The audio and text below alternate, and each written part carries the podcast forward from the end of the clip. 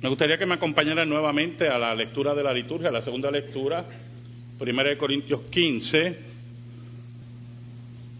versículo 45 en adelante, y vamos a tocar unos aspectos interesantes que presenta el apóstol Pablo. Saben, hermano,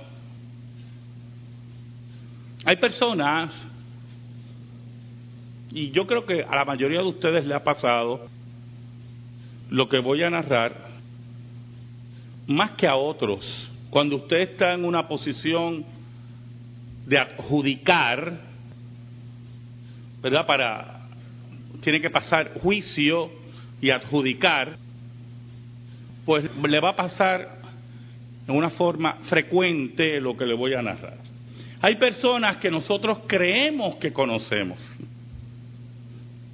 pero no las conocemos. Hay personas que hacemos juicios de ellas por lo que nos han dicho. Todavía hay creyentes, ¿verdad?, que cometen ese pequeño error. No se dan la oportunidad de conocer a X o Y persona porque ya le han creado unos prejuicios sobre ellas. Posiblemente hay algunas que esos prejuicios sean justificados. Si usted tiene una nube de testigos que le dice a usted, no confíes en tal persona porque le hizo esto a aquella, y le hizo esto aquella, y le hizo esto aquella, y es una nube de testigos, pues sería usted un poco ingenuo, ¿verdad? En confiar en esa persona. Pero otras no tenemos los elementos posiblemente para hacer juicios correctos. Y si somos personas maduras, personas que pesamos las opiniones, pues nos damos la oportunidad de conocer a esa persona independientemente que X o Y persona haya emitido unos juicios porque usted ya los pesó y se dio cuenta que son juicios por envidia, juicios por mala fe, y usted se da cuenta que no hay una base real. Ahora, en el aspecto religioso es mucho más difícil, porque la religión siempre va a marcar en nuestras mentes unos conceptos que nosotros aceptamos como verdades absolutas. Y por lo tanto, si aceptamos esas verdades absolutas, todo aquel que viene a hablarnos en contra de nuestra formación religiosa, pues hay cierta incomodidad y esa incomodidad va en grado, ¿verdad? Por ejemplo, si alguien viene a hablarme mal de los presbiterianos y me dan unos datos, yo le digo, eso es verdad. Y si quiere retarme mi fe y me preguntan, ¿y por qué tú estás ahí? Yo puedo decirle, bueno, porque yo sigo a Cristo, que yo sepa. Si me hablan mal de Cristo, ya hay otro problema. Pero de seres humanos, pecadores. Por lo tanto, usted, en esa religiosidad, se espera que usted depure esa fe, ¿verdad? Y que su fanatismo, si cabe, sea en relación a lo divino y no lo humano.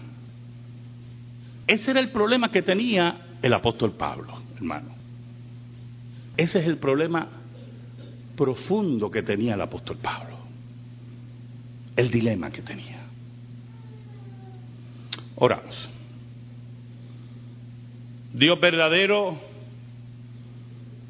tú que vives en luz inaccesible, tú que ningún hombre te ha visto ni te verá jamás, yo vengo ante ti en el nombre de Jesucristo para darte gracias por el gran privilegio de exponer tu palabra. Bendice a mis hermanos para que estén receptivos a la palabra de Dios. Perdona mis pecados y escóndeme bajo la sombra de la cruz para que tú seas proclamado. Ayúdame, Señor, en esta hora. En el nombre de Cristo. Amén y amén. El dilema del apóstol Pablo es que consideraba a Jesús, escuche bien, consideraba a Jesús un simple falso maestro, un ser humano como cualquier otro que había engañado a un grupo de ilusos judíos y que afectaban a la religión del Dios verdadero, que era la religión de Israel. Por lo tanto, el conocimiento, el leve conocimiento que tenía el apóstol Pablo de Jesucristo, de Jesús, porque los judíos no le llamaban Cristo, le llamaban Jesús. Era un conocimiento de un Jesús terrenal, un hombre que había caminado por Palestina y que por lo tanto había creado un revuelo con la religión de nuestros padres, con esta herencia de Abraham, y que teníamos que parar con la espada en el pecho. Pero un día, Pablo tuvo un encuentro ya no con el Cristo terrenal, el Cristo que había caminado por Palestina, sino el Cristo exaltado. Y por lo tanto, todas las opiniones que oía de Jesús y todos los juicios que él había concluido de Jesús, ese día se quebraron. Ese día se hicieron añicos. Porque el simple hombre que él creía que era Jesús, no era así. Ese día él comprendió que el Cristo que él perseguía a través de la iglesia, el Jesús que él perseguía a través de la iglesia, era el Cristo exaltado que había vencido la muerte. En ese momento, el apóstol Pablo quedó desarmado completamente desarmado, ciego y con muchas interrogantes. Por lo tanto, el Cristo que él había creado por los prejuicios, por las envidias, por la criminalidad del Sanedrín, esa mafia que hablamos el viernes pasado, no era el Cristo que él se encuentra hacia Damasco. Esto lleva al apóstol Pablo a empezar a comenzar a recibir posteriormente revelaciones de ese mismo Cristo, del Cristo exaltado, del Cristo que venció la muerte. Y es importante desde el punto de vista estrictamente histórico, que usted entienda que el cambio en la vida de Pablo, un hombre que perseguía a la iglesia, que respiraba muerte por los discípulos de Jesús, que estuvo presente cuando Esteban fue apedreado y ante sus pies se tiraron las ropas de Esteban, desde el punto de vista estrictamente histórico, hermano, solamente un encuentro con el Cristo resucitado hace cambiar a un hombre como a Pablo. Un hombre con prestigio, con educación, con respaldo político de Israel y que respiraba, como dije anteriormente, muerte contra los cristianos, un día decide hacerse cristiano. Solamente, y es la única explicación plausible, porque si usted me dice, ah, pero para él fue cómodo porque después que se hizo cristiano, se llenó de riquezas, se llenó de propiedades, se llenó de mujeres, así cualquiera se hace cristiano, pero fue todo lo contrario. El apóstol Pablo, Saulo, que se convirtió posteriormente en el apóstol Pablo, lo menos que tuvo en toda su vida fue dinero, lo menos que tuvo toda su vida fue propiedades, y lo menos que tuvo en su vida fue una vida licenciosa. Fue una vida de persecución, fue una vida de la muerte, le respiraba todos los días detrás de la oreja, rechazado, apedreado, y se mantenía firme siguiendo al Cristo exaltado. Por eso es que yo no me explico, se me hace muy difícil explicar cómo creyentes en este siglo XXI con unos beneficios sorprendentes de libertades, muchas veces con dinero, sean tan apagados en su fe en Jesús. Y le doy el beneficio de decir que son creyentes, ¿soy yo? Le damos ese beneficio, ¿verdad? Decir que son creyentes. Ahora, en las revelaciones que recibe el apóstol Pablo, él nos habla del Cristo exaltado, del Cristo que vence la muerte. Porque la identificación que tiene el apóstol Pablo con Cristo es el Cristo celestial. Sin negar la existencia histórica de Jesús, sin negar la existencia histórica de Jesús, el apóstol Pablo nos habla de ese Cristo celestial. Y si me acompañan a Primera de Corintios 15, yo quiero que veamos el versículo 45. Mire cómo dice Primera de Corintios 15, versículo 45. Así también está escrito, fue hecho el primer Adán, alma viviente, y el postrer Adán espíritu vivificante. Mas lo espiritual no es primero, sino lo animal, luego lo espiritual. Y el versículo 47, ¿verdad? Nos dice, el primer hombre es de la tierra, terrenal. El segundo hombre, que es del Señor, es del cielo. Y como dice un autor, en Génesis 2, versículo 7, nos hablan de Adán como el alma viviente, el ser viviente, como dice otra traducción, ¿verdad?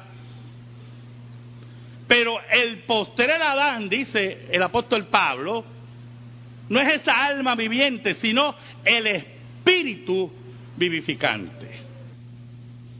O sea, la existencia de Cristo para el apóstol Pablo, de ese Cristo exaltado, para el apóstol Pablo está unida a ese cuerpo espiritual, a esa vida que Cristo demuestra al vencer la muerte.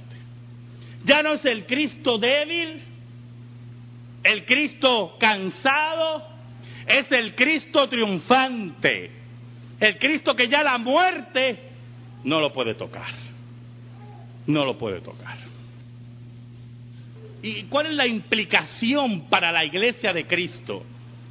Oiga, quienes están unidos por la fe a Cristo, ese es el pensamiento del apóstol Pablo, a ese Cristo resucitado,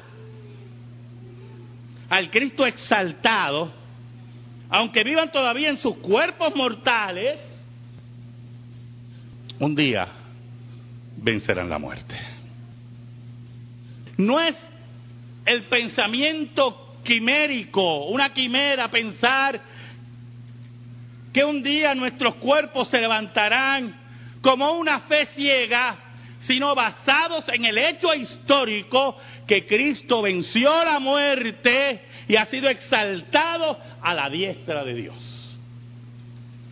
Por lo tanto, la dimensión de la resurrección de Cristo va más allá de ser un evento histórico, sino que es el triunfo total de la iglesia de Cristo. Es donde la muerte ha sido derrotada. Ahora, es interesante porque si usted me acompaña a Filipenses, capítulo 2,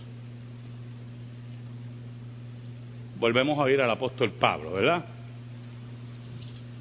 Filipenses capítulo 2, versículos del 10 al 11. Dice así el apóstol Pablo, para que en el nombre de Jesús se doble toda rodilla de los que están en los cielos y en la tierra y debajo de la tierra. Y toda lengua confiese que Jesucristo es el Señor para gloria de Dios Padre. Es interesante estos dos pasajes del apóstol Pablo, del Cristo exaltado, del Cristo que ha vencido la muerte, se basan en Isaías. Isaías 45, 23, donde Jehová jura por sí mismo, Jehová jura por sí mismo, que a mí se doblará toda rodilla y jurará toda lengua.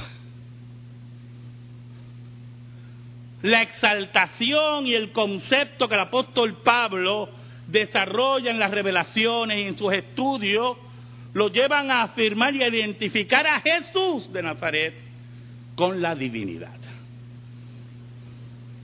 Por lo tanto, la resurrección de Cristo no es solamente un pasatiempo de la iglesia para mantenerse viva, sino que la dimensión de la resurrección de Cristo está no solamente en el Cristo exaltado como vencedor de la muerte, sino también su identificación con la divinidad. En pocas palabras, Cristo es aquel que ha vencido la muerte porque es Dios. Y a ese Dios hay que rendirle culto y doblar nuestras rodillas. Por lo tanto, el Cristo del chisme, el Cristo que le habían pintado a Pablo, es el Cristo que ha sido derrotado en su pensamiento por la revelación de Dios. Escuche bien, porque yo siempre voy por esta línea, me desvío siempre por esta línea. Si usted no tiene a ese Cristo, vuelvo a decírselo, está perdiendo su tiempo aquí.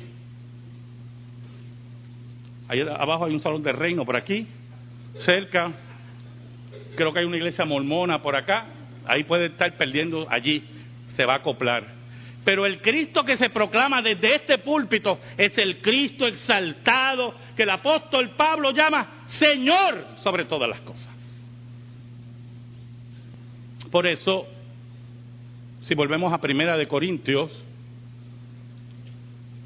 Primera de Corintios 15,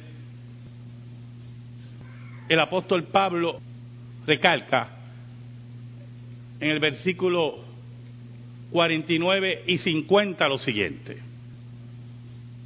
Y así como hemos traído la imagen del terrenal, traeremos también la imagen del celestial, la iglesia, ¿verdad? La iglesia de Cristo.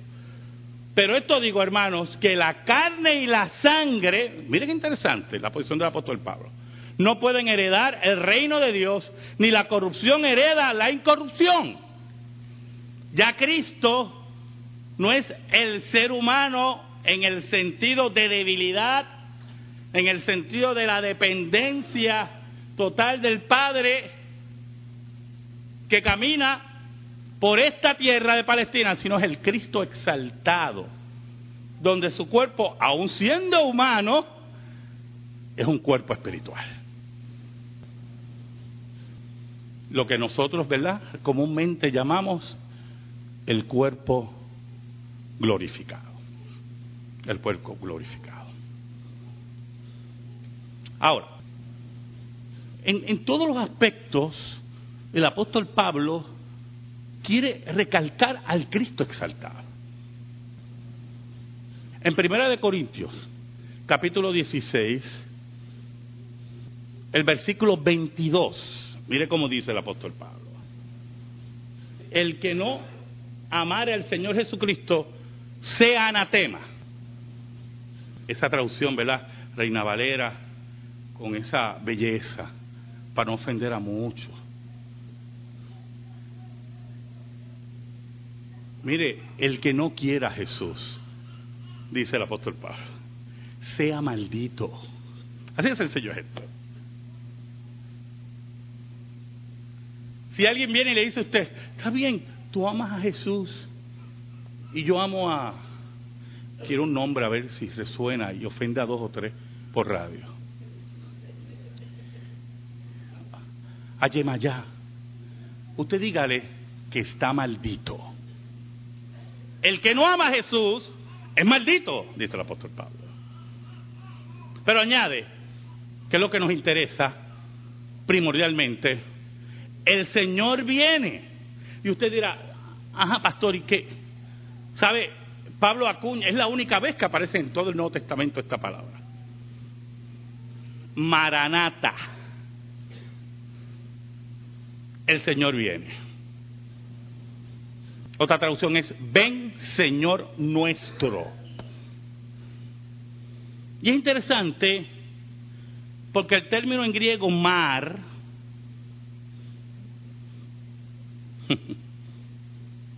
usted lo encuentra también en la liturgia, los estudiantes míos de, de patrología, en la didache,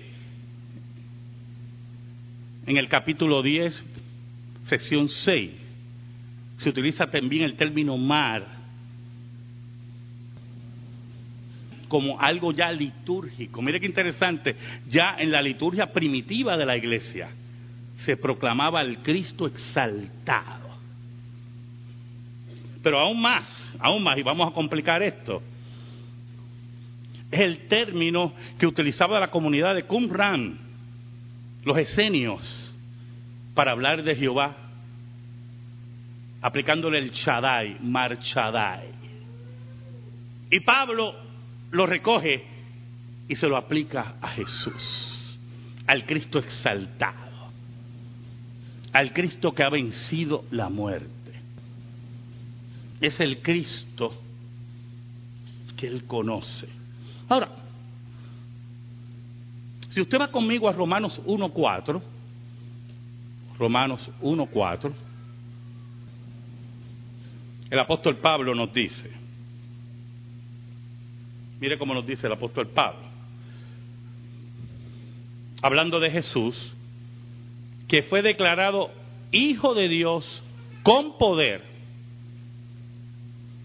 según el Espíritu de Santidad, por la resurrección de entre los muertos.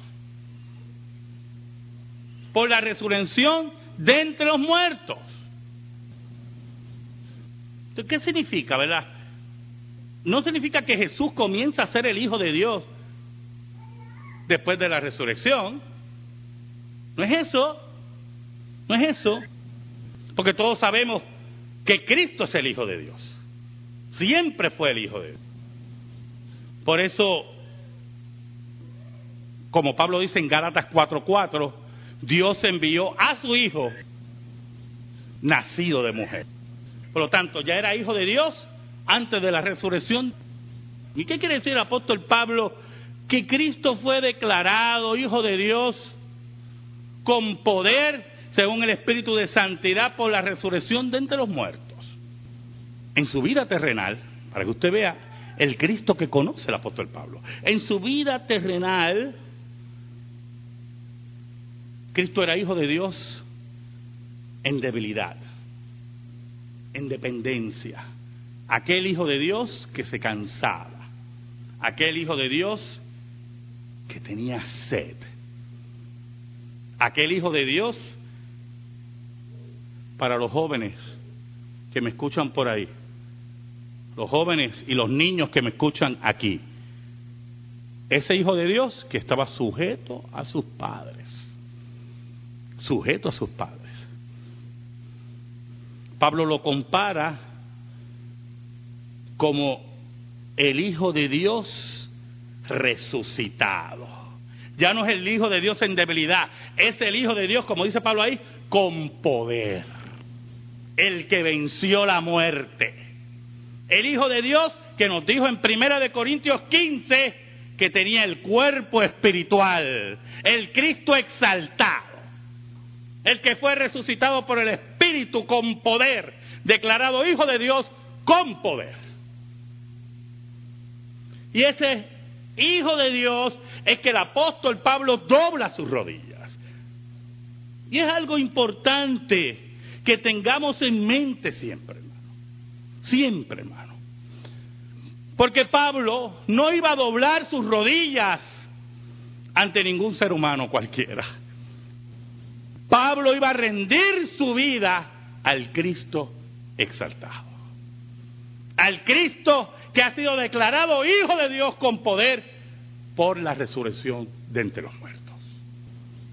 Ahora, si volvemos a Primera de Corintios, capítulo 15, es interesante observar que todo el tiempo nos hablan de Cristo como el Espíritu vivificante el apóstol Pablo nos habla como el espíritu vivificante, hablando de Cristo, ¿verdad? Y en otra ocasión nos habla de que el Señor es el espíritu. Desde el punto de vista de que Cristo después de la resurrección de entre los muertos el espíritu vivificante. El Señor es el espíritu que da vida a los suyos.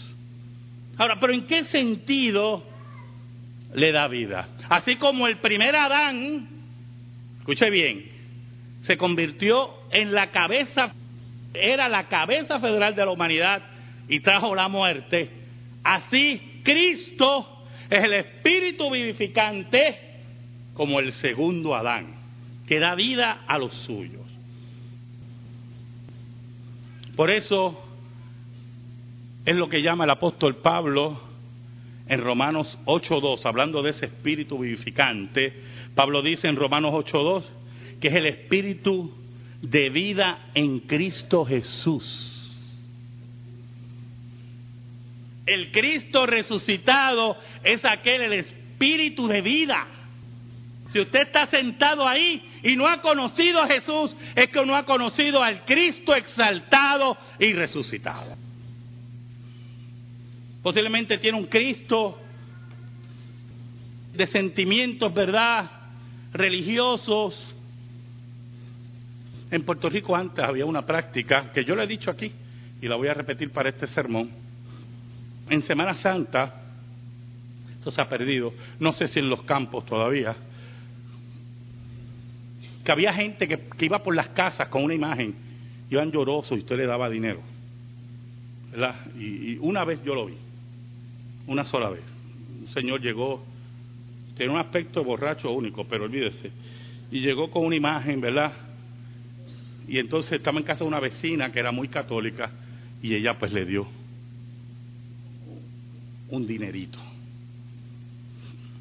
Si, si ese es el Cristo que usted tiene, que tiene que cargarlo, el Cristo así quebrado en una cruz, usted no conoce al Espíritu vivificante, el Hijo de Dios declarado con poder por la resurrección, como dice el apóstol Pablo.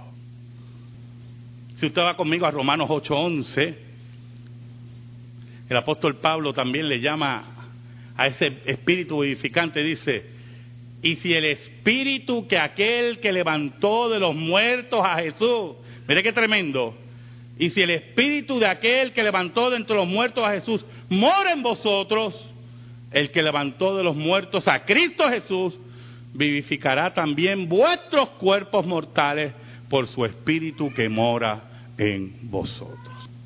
Es el espíritu que vivifica nuestros cuerpos mortales también, porque mora en nuestra vida, cambia nuestro ser. Es el espíritu cuya, cuya capacidad de impartir vida se contrasta con la ley, que tiene la capacidad de la muerte. Si usted va conmigo a Segunda de Corintios, capítulo 3, versículo 6, mire cómo dice el apóstol Pablo en Segunda de Corintios 3, 6, el cual asimismo nos hizo ministros competentes de un nuevo pacto, no de la letra, sino del espíritu, porque la letra mata, mas el espíritu vivifica. ¿Y a qué letra se refiere ahí el apóstol Pablo? Si usted lee el contexto, está hablando de la letra de la ley. La ley es la que mata. ¿Y por qué la ley mata? Porque no importa cómo usted intente, intente, intente, usted nunca va a poder cumplir la ley de Dios. Puede ser que haya un iluso por ahí que cree que cumplió la ley de Dios. Le espera una sorpresa. Hay un lugar para mucha de esa gente que cree que cumple la ley de Dios. Pero añade el apóstol Pablo en este versículo que él tiene el espíritu que vivifica. Aquel que él dijo en Primera de Corintios 15, que era quién? Cristo resucitado el Cristo exaltado del apóstol Pablo.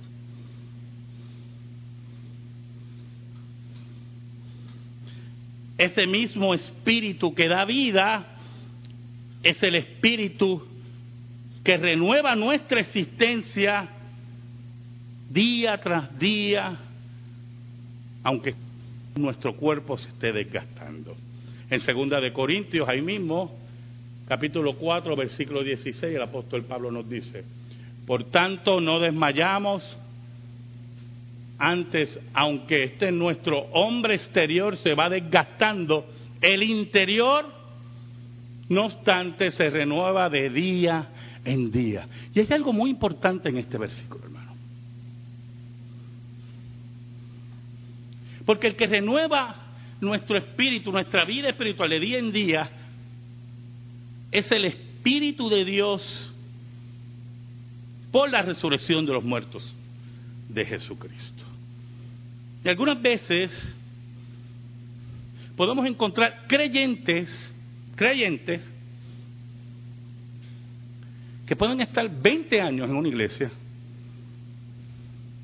y no vemos la renovación. Y es como que la palabra le pasara así por encima y se sientan allí y no hay una renovación en el espíritu. Puede ser que algunas veces estén bien fuertes físicamente, van tres veces al gimnasio en la semana, comen en forma, este, que no está mal que vaya al gimnasio yo, este, comen en forma balanceada, oiga, son unos expertos en eso, pero su vida espiritual no se renueva. Y es que el espíritu vivificante que obró en Cristo Jesús no está en ellos. No hay una madurez espiritual, no hay un crecimiento, como dice el apóstol Pablo.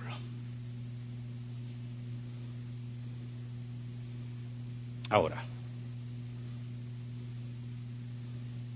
también el apóstol nos dice que ese espíritu vivificante, ese espíritu, es nuestra garantía para el día final. Si usted va ahí mismo, 2 Corintios 5, versículo 5, el apóstol Pablo nos dice, mas el que nos hizo para esto mismo es Dios, quien nos ha dado las arras del Espíritu. La palabra arra es garantía. El Espíritu que nos renueva es las garantías que Dios ha puesto en nuestra existencia. ¿Y quién escribe todas estas cosas, hermano? ¿Quién es el que escribe todas estas cosas? El apóstol Pablo. Pablo se encuentra con el Cristo exaltado y lo llama espíritu vivificante Y no solamente como un título teológico, sino también como una renovación total de la iglesia de Cristo y de todos aquellos que doblan sus rodillas, como dice en Filipenses, aquel que es Señor, aquel que es el Señor que viene, Maranata. Por eso el apóstol Pablo recalca que aquel que no tiene el Espíritu de Cristo, mire cómo dice, el Espíritu de Cristo, no es de él. Ahora, si usted vuelve conmigo a Primera de Corintios 15, las garantías espirituales de ese espíritu vivificante que está renovando nuestro ser porque Cristo venció la muerte, nos llevan a una garantía histórica en el versículo 53 del capítulo 15 de 1 Corintios. El apóstol Pablo dice, porque es necesario que esto corruptible se vista de incorrupción y esto mortal se vista de inmortalidad. Mira el término que utiliza, es necesario, necesario. ¿Por qué el apóstol Pablo dice que es necesario?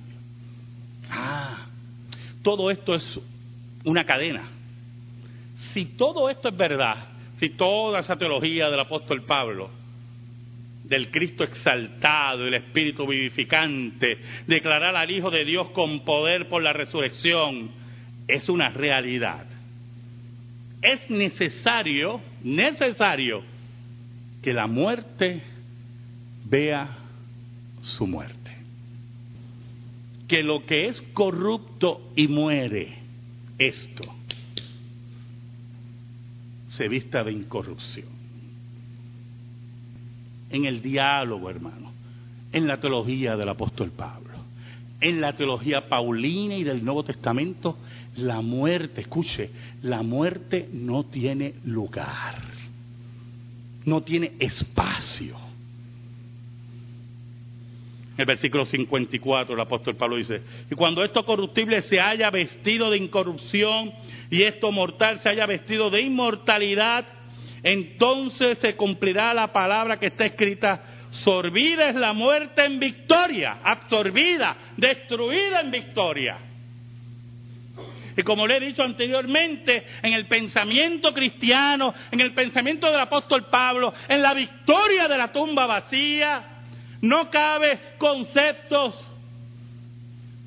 de pensar que somos un polvo cósmico y mira, mi abuelito se murió y ahora es un polvo cósmico y está con todo el universo. esa basura no cabe dentro del diálogo cristiano. O usted está, los otros días leí una esquela, se había muerto alguien. Yo tengo la costumbre de leer las esquelas, yo. Siempre, siempre. Abro el periódico a ver cuántos enemigos de la cruz se mueren. Y es en serio. No estoy bromeando.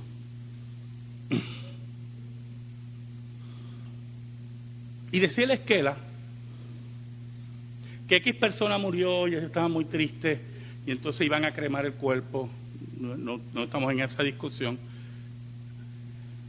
Y lo iban a llevar a un campito en un lugar un lugar que esa persona siempre amó.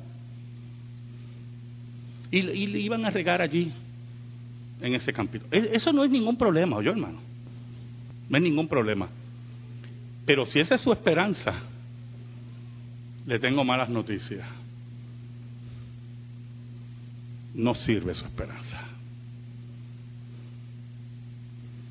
El Cristo exaltado es aquel que va a absorber la muerte en victoria. Va a declarar la muerte de la muerte totalmente. Por eso el apóstol Pablo puede decir en el versículo 55, ¿dónde está, oh muerte, tu aguijón? ¿Dónde, oh sepulcro, tu victoria? ¿Dónde está? Un día, un día, las tumbas serán abiertas y toda lengua confesará que Jesucristo es el Señor, para gloria de Dios Padre. Ese día la muerte será derrotada por completo.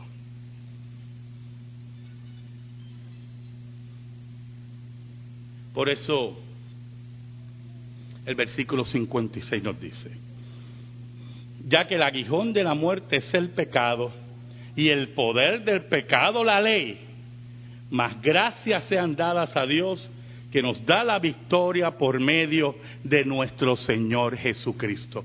¿Y por qué por medio de nuestro Señor Jesucristo?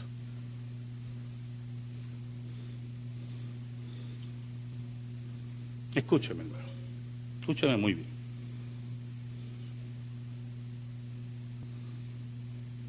Y, entiéndame bien.